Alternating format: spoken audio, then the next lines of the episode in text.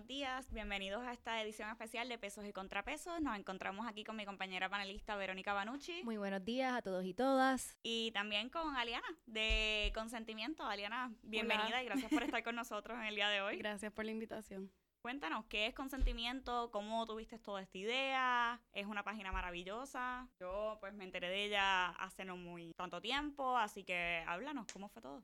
Eh, pues Consentimiento todavía es un bebé.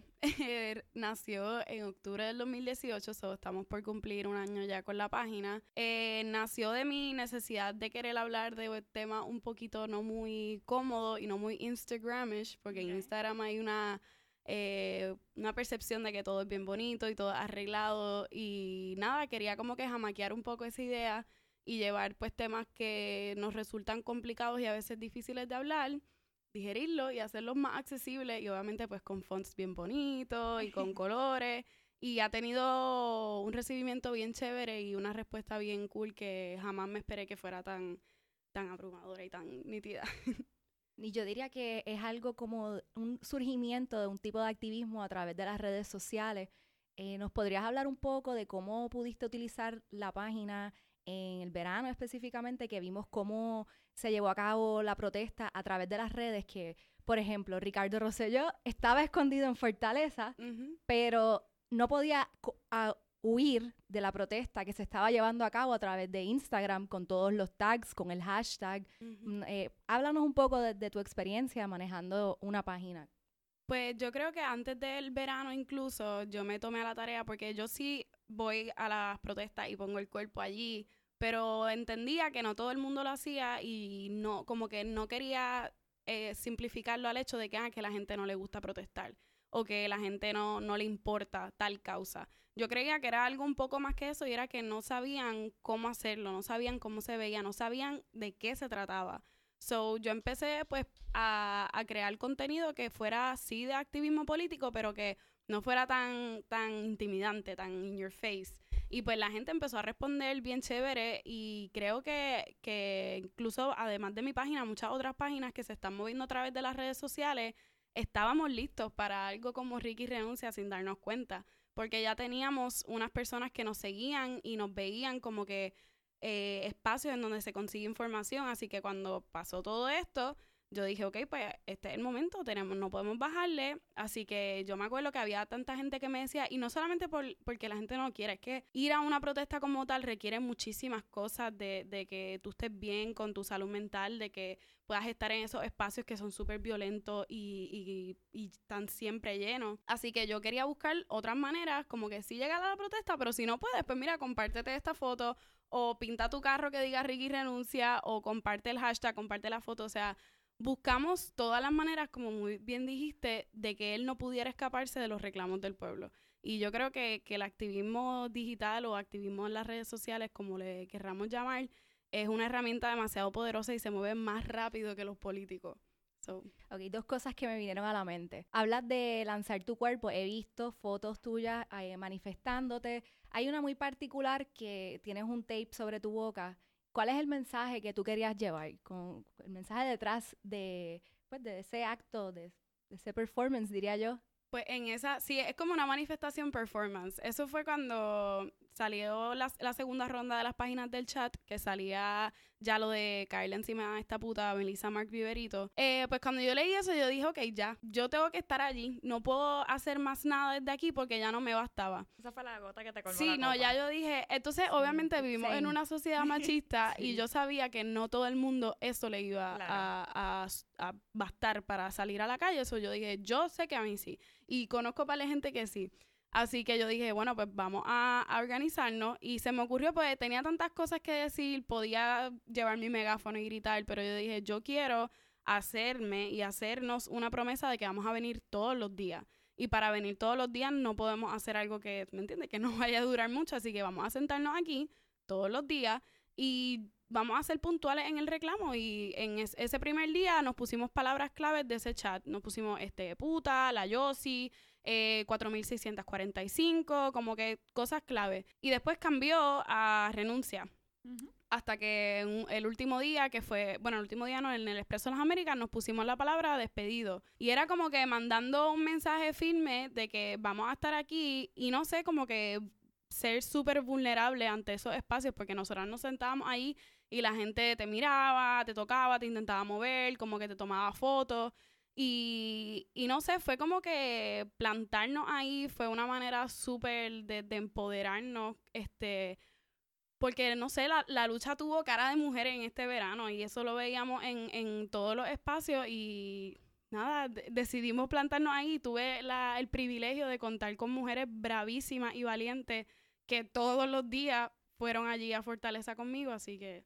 Sí, entonces eso era lo otro que me venía a la mente que te mencioné anteriormente, que mencionas que el espacio de protesta es un lugar pues tradicionalmente violento ujú. y ahorita por ejemplo yo estaba tratando de ponerle un description a la foto que vamos a utilizar para la promoción y me surgió problemático el utilizar la palabra rol porque ya no hay un rol de la mujer dentro de la protesta. La mujer ocupa el espacio que ella entienda que debe ocupar, el que ella quiere ocupar eh, y quedó demostrado. Pero te quería preguntar porque sé que todavía no hemos llegado a donde queremos estar y todavía es, hace- se nos hace difícil ocupar el espacio por lo que mencionas que se nos pegan y estamos en una, ¿sabes? en una situación vulnerable. Te quería preguntar eso mismo, ¿cómo, cómo fue para ti o cuál ha sido el momento más difícil para ti como mujer en el espacio de la protesta? Pues yo creo que ser tomada en serio, pienso que es lo más, pienso que nosotras en nuestra línea de pensamiento antes de ir a una protesta o antes de hacer algo que probablemente va a ser fotografiado, compartido,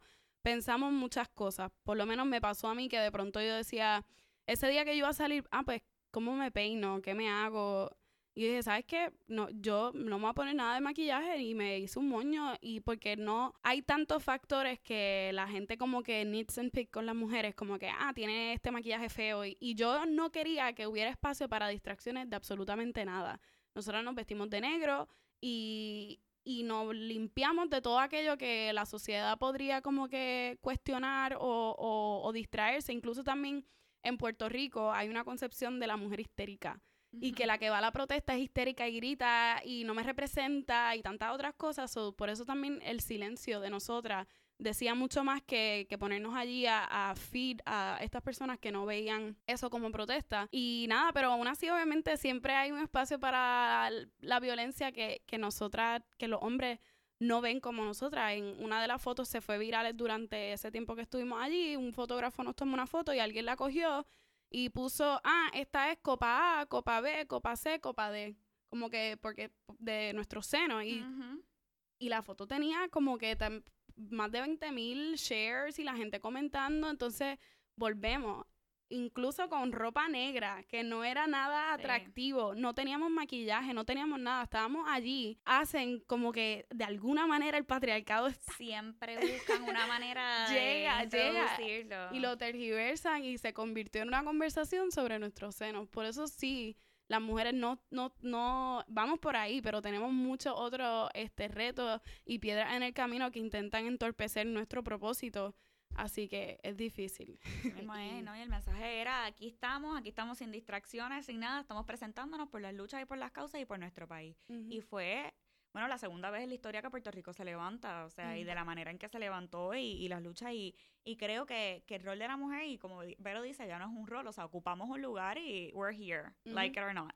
Así que yo creo que es un mensaje bien importante y te doy las gracias, ¿verdad?, por participar de esa manera tan activa y, y promover tanto, y tu página, de, sin duda, ha sido de, mucha ayuda. Sí, de concientizar, de llevar un mensaje y como dices que quizás lo haces atractivo al público porque pues este como yo diría, hay que popularizar este tipo de mensaje, incluso Ujú. la palabra del consentimiento, a mí a mí me Sí. parece genial como Definitivamente. el uso de la palabra. Entonces, quería mencionar que pues como ah, llevamos hablando aquí, todavía queda mucho camino por correr, eh, nos quedan muchas luchas por dar. Eh, ¿Cuál entenderías eh, que es la parte más difícil de esa lucha? Doc? De todas las luchas que tenemos que dar. Sí. Yo creo que, que mantener el enfoque en la importancia de, de seguir informándonos. Eh, cuando, después de que pasó todo esto, o sea, el día que Ricky renunció, como que ya había gente hablando de la normalidad y de volver a ella y de cuándo se acaban las protestas. Eh, mucha gente me escribió que porque tú sigues quejándote. Ahora mismo mi guagua dice Wanda renuncia, Ah. porque ¿por qué no? Porque yo genuinamente no la quiero como gobernadora. Probablemente va a terminar su término, no tiene el mismo ímpetu que Ricky renuncia, pero hay que dar la protesta y hay que llevar la queja y hay que seguir denunciando lo que está mal. Así que yo creo que lo más difícil es mantener a la gente motivada y, y que quieran seguir eh, protestando y que no vean la protesta como que como algo que tiene un principio y un final, que empezó en julio X en este verano y ya se acabó con la renuncia y ya no hay que hacerlo más. Como que, y yo entiendo que a la gente le gusta pues la estabilidad y la tranquilidad, pero hay que entender que si queremos decir que vivimos en una democracia, tenemos que practicarla y tenemos que, que estar todo el tiempo eh, fiscalizando a nuestros políticos y eso no tiene nada de malo. La gente piensa que es como, como que, como si tú le dijeras a un amigo tuyo, ah, que tú eres feo, qué sé yo, como que eso no es eso, es- no es, no es, no es bullear a una persona, no es tratarla mal, es simplemente fiscalizar a una persona a la que le pagamos para que haga su trabajo. Eso ¿no? es Y todo. que paz y estabilidad no puede traducirse en conformarse Exacto. con figuras que lo que hacen es propiciar los mismos discursos Ujú, y que perpetúan, por ejemplo, en este caso la corrupción, que es uno de los problemas ujú. Fundamentales, o sea, de una de las de las situaciones que, porque está bien, estuvo el chat, pero antes del chat hubo un montón de arrestos. Vimos como Julia Kelleher y, y un montón de personas vinculadas directamente a Ricardo Rosselló, Mm. eh, tú sabes, este, están, eh, enfrentan cargos criminales al día de hoy. Y también hay que cuestionarse la paz y tranquilidad para quienes, Ujú. porque el 60% de los niños viven bajo el nivel de pobreza. Eh, y hay una gran masa trabajadora juvenil entre 18 y 30 años que en su gran mayoría solo conocen depresión económica y exilio. O sea que Ujú. Así que también hay- este, existen los, doñe- los dones, los don y doñas que están Ujú. ahora mismo enfrentando la incertidumbre de que no van a tener su Claro. retiro. Así que, como dices, todavía hay que seguir cuestionando y seguir este hacerse continuar la disrupción del sistema porque es que nos queda mucho todavía por mejorar. Sí, no, y no, no ver lo que tiene un fin, o sea, nunca va a haber, en ningún país, en ningún momento va a haber eh, este pensar de que ah, ya estamos bien, ya está todo bien, ya no hay que quejarse, ya no hay que protestar, o sea, siempre hay que hacerlo porque nunca, nunca va a estar todo en, en orden y perfecto, siempre va a haber alguien que, que va a estar haciendo las cosas mal, va a haber alguien que no está velando por tus intereses. Y si nosotros no estamos pendientes a eso y decimos como que, ok, pues yo no voy a permitir esto, y yo me quiero educar sobre esto. Oye, y no tiene que ser como que todo el mundo es lo mismo. Porque algo que yo también admiro es las los distintos tipos de lucha. Ahora mismo se está cocinando una lucha ambiental entre los jóvenes de nuestro país.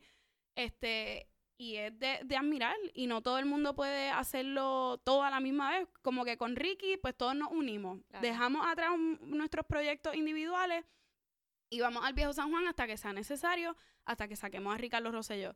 Pero ya que volvimos, hay un montón de gente desde su espacio haciendo activismo y, y haciendo su propia lucha. Así que eso es lo que hay que seguir este, apoyando y a todo- todos estos activistas que llevan distintos reclamos, escucharlos, ir a este taller, a esta charla, compartir esta información. Hay gente que, que simplemente a mí me ha escrito, mira, yo en verdad no me veo nunca yendo a una protesta. Me da miedo, me da ansiedad. Y eso es totalmente válido. La revolución también necesita de gente introvertida que desde sus espacios compartan cosas, que hablen, que en sus salones de clases pidan cinco minutos para hablar sobre lo que nos no está pasando.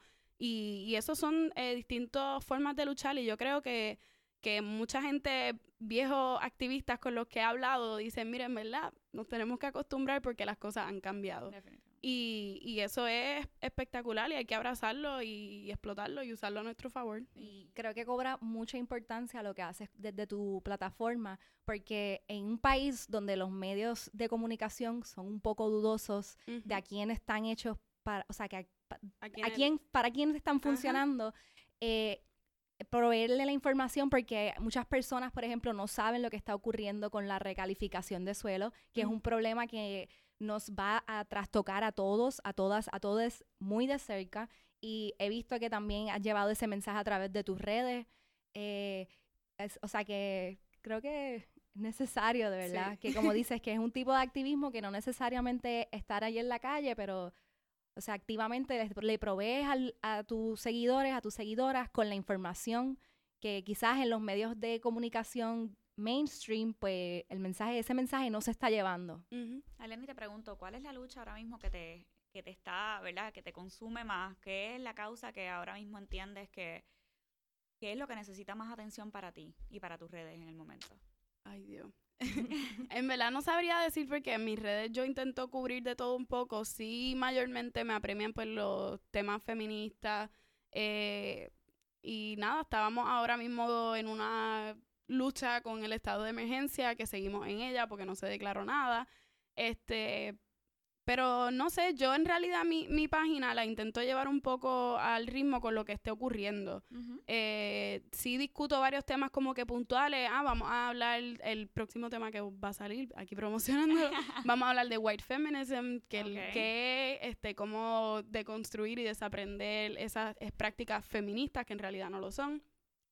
Y nada, pues esos son sí temas puntuales, pero en realidad todo lo que venga, qué sé yo, el sábado fui a ver It y la sala estaba llena de homofóbicos y, yo sentí, pues, ok, tengo que reseñar esto y, hablar de esto. yo creo que en realidad no te sabría decir lo que esté pasando, lo, lo reseño de una manera que sea atractivo. Y como dijo Verónica, yo creo que los medios cubren, pero no de la manera que atrae ya a los jóvenes. Porque tú puedes, ¿quién, quién ve la noticia de las 5? Mi abuela y yo cuando estoy en su casa.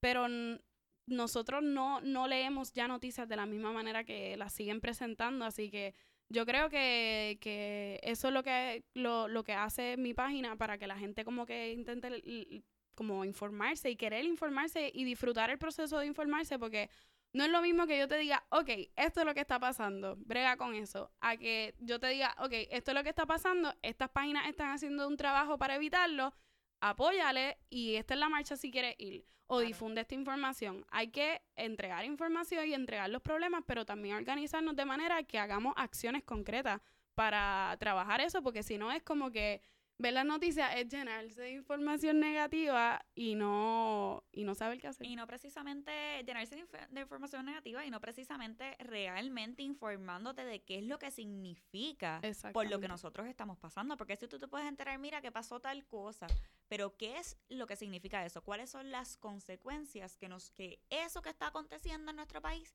tiene para nosotros, para nuestra sociedad, como jóvenes, niños, adultos, mayores, como sea. Ahí eso es bien, bien importante. Y mencionas sobre el feminismo. Eh, ¿Hubo algo en tu vida que, te por lo cual decidiste eh, sumarte a esta lucha de la igualdad? Pues yo estaba en décimo grado, yo estudié en un colegio católico, so cero feminismo. Eh, y mi mejor amiga, se escucha súper cliché y súper corny lo que voy a decir, pero es la verdad. Mi mejor amiga me enseñó el video de, de Beyoncé en el que sale Chimamanda Ngozi dando su a feminist is a person who believes in the social me voy. Este, pues cuando yo escuché eso, yo eh, mi amiga me dijo, "¿Qué es esto? ¿Qué es feminist?" Y nos juqueamos y éramos las feministas, las locas del grado y empezamos a leer un montón de cosas y mi amiga es una mente extraordinaria que no es de este planeta y yo tengo que decir que ella, entre ella y yo, entre esa complicidad, pudimos eh, investigar más y obviamente nos daba coraje que no nos hubiéramos enterado de esto antes.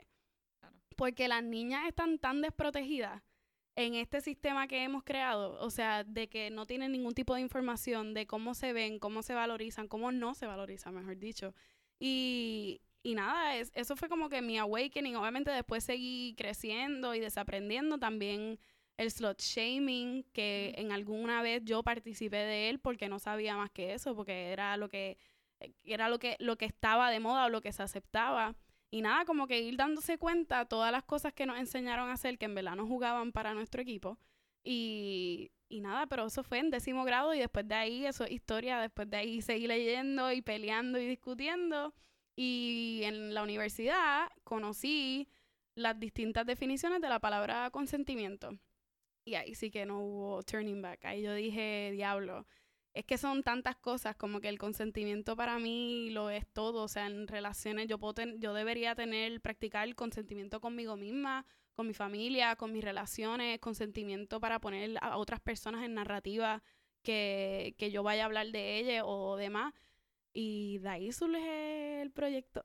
Sí, Se puede decir que lo empezó Beyoncé. Que, que tiene, o sea, es una cosa bien importante porque aparte de que, como dijiste ahorita, que nos conceptúan como mujeres y pensamos que, que piensan que somos mujeres histéricas, pero aparte de eso, piensan, son sentimentales, no hacen más nada que llorar, cualquier cosa les hiere. Él dice, mira, sí, somos mujeres, tenemos sentimientos, pero no es que tengamos sentimientos porque somos mujeres, sino tenemos sentimientos porque somos humanas. ¿Y qué es lo que pasa con eso? Sí, pero yo creo que también eso es las que la sociedad nos ha dado el permiso de sentir.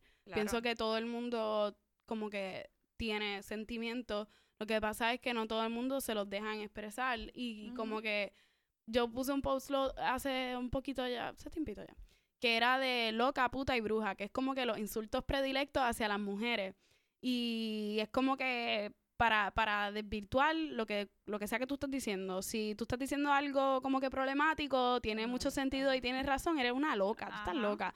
Si tú estás expresando tu libertad sexual, pues eres una puta. Y si como que tú estás diciendo, mira, esto puede pasar, qué sé yo, ah, esta es bruja. Pero todas esas cosas son para como que cancelar. Pero igualmente también desde mi proyecto yo intento, porque hay muchos tipos de feminismo. Y yo no yo no pienso ni vengo a invalidar a ninguno, pero sí hay que eh, escucharlo y ver qué tiene que ofrecer cada uno. Porque hay mucho hay un feminismo que nos habla de también la importancia de, que los hombres entiendan y se humanicen de tal manera que puedan participar de, del mismo y puedan verse dentro del mismo, porque al final del día el patriarcado y todas estas instituciones opresoras lo que hacen es como que deshumanizar a los hombres, porque no me digas tú que los hombres no tienen sentimientos. Ellos tienen muchísimo, lo que pasa es que no se ven, no se ven representados, o sea, tienen que haber visto, por ejemplo, cuando ven a los hombres llorar, lo difícil. Yo, mis amigos, eso es un tapujo y yo, suéltalo. O sea, eso no tiene nada de malo. Y al final del día eso desemboca en violencia, desemboca en machismo y desemboca en, en tantas cosas que, yo creo que, que, parte también de la, de la página es que yo quise hacerlo abierto a todos, que no fuera como que, ah, esto es un issue de mujeres. Y cada vez que a mí me hace una entrevista y me dicen, ah, porque ella habla de temas de mujeres, temas de todos, en verdad, porque no, sí hay algunos temas que nos apremian por nuestra condición de mujeres en esta sociedad, pero al final del día es un conjunto. So, Sí, que el sistema, el patriarcado afecta a hombres y a mujeres igual, porque por eso mismo eh, me problematicé un poco la palabra del rol, porque precisamente dentro del patriarcado se le asignan roles a las mujeres, roles a los hombres, entonces a la mujer se le asocia con los roles eh, de, que las mujeres tienen que limpiar, exacto. Entonces, en cuanto a características eh, sentimentales, pues la mujer es la histérica, el hombre tiene que ser fuerte y por lo tanto no puede llorar. Y realmente es problemático porque que una persona no pueda verdaderamente expresar sus emociones y esté todo el tiempo eh, reservándose eso, al final pues vas a explotar. Eh, entonces, no sé si quieres agregar algo. bueno, no, yo creo que el, tema es algo bien abarcador y podemos seguir hablando de eso. Este, me pareció bien curioso, ¿verdad? Vi, vi tu story de de lo que viste y la reacción que obtuvo y que It, que es una película de, terror, o sea, que, que tu percepción de la audiencia, de cómo, de cómo vieron la película, se sintieron mucho más horrorizados por las escenas que hay entre, eh, ¿verdad? Sí, eh, entre dos hombres y menos que lo que se sintieron con lo que era verdaderamente las escenas de horror de la película. Así que verdaderamente Sí, básicamente el proyecto es ese, es que sea de todos y yo he creado, he tenido el privilegio de crear una confianza con la gente que me sigue, de que me enviaron, mira, vi esta película, me pasó esto. Y yo dije, pues yo la quiero ir a ver, yo soy fan de las películas de terror. Y lamentablemente me pasó exactamente lo mismo. Y cuando puse story, mucha gente le pasó lo mismo también. Y yo creo que, entonces, gente me escribió que eso es, de eso se trata al final del día. Y yo quiero que como que la palabra activismo un poco pierda ese, ese, ese brilloteo que tiene y esa exclusividad, porque activistas al final del día somos todos cuando intervenimos con gente que no está haciendo las cosas bien. Y había gente que me escribió en ese story, ah, este, intervine con la persona al lado y le cuestioné y le pedí, y yo dije, perfecto, estás consciente que lo que estás haciendo, como que no le quites mérito a eso, eso es parte de este proyecto, que la gente se sienta empoderada a cuestionar, a problematizar, a, y, y, hacer cambios así, porque así se empieza al final del día. Y que ya la lucha del feminismo ha trascendido también no es solamente la lucha de la mujer, es también la lucha por, inclus por la inclusión de todo tipo de diversidad, o sea, de personas eh, que no están dentro de la heteronorma, eh, que, sabes, las personas de la comunidad. Y yo creo que también ahí es que vemos como por una de las grandes razones por las cuales la lucha del verano tuvo éxito, porque ¿sabes? Éramos las mujeres, pero también eran todas las personas que no eran lo que son los que estaban en el Boys Club del group chat de Ricardo Rosselló. Eran como un tipo de otra edad, así los trataban ellos. Así que me parece genial que también estés tocando estos temas y que estés visibilizando la necesidad de la inclusión, como que... Sí, sí, el, el feminismo lo más importante y el, pues obviamente el white feminism un poco es que en mi página yo podría discutir exclusivamente lo que me afecta directamente y lo demás no me importa. Pero yo tengo un montón de gente que me sigue y la realidad es que hay mucha gente que no es como yo, no es de mi color de piel, no practica mi orientación sexual, no tiene mis mismas vivencias, no tiene no viene de donde yo vengo, pero caben todos dentro de esa lucha, como que no, no nos podemos poner a excluir como que ah, lo que me afecta a mí inmediatamente, porque si no, no estamos haciendo ningún tipo de avance. So, en mi página, este, yo nunca pretendo este, apropiarme de discursos, pero sí, ya que creé esa plataforma y tengo esas personas que escuchan, pues dar, el, dar ese espacio para que se hablen de estos temas y, se visibilicen. Y nada, eso es. Yo creo que es importante que, ¿verdad? Estamos en una época ya que esto no hay espacio para que las personas no sientan que tienen su propio espacio dentro de nuestra sociedad y es importante que cada cual se sienta libre de poder expresarse de la manera que lo quieran hacer siendo ellos mismos, porque de verdad que no hay nada que te diga a ti, tú eres esto, tú decides quién tú eres y, tienes que encontrar tu lugar en la sociedad y, estamos viviendo en un momento en que puedes hacerlo, gracias a Dios, así que nada. Y que estamos para ayudarnos. Nada, y por último, queremos agradecer a Liana por su participación aquí en Pesos y Contrapesos, a todos los y las que nos sintonizan. Eh, pues nada, les exhorto a que si no siguen a Liana, que la sigan en consentimiento. Y que tengan todos, todas y todos un buen día. Gracias. Gracias.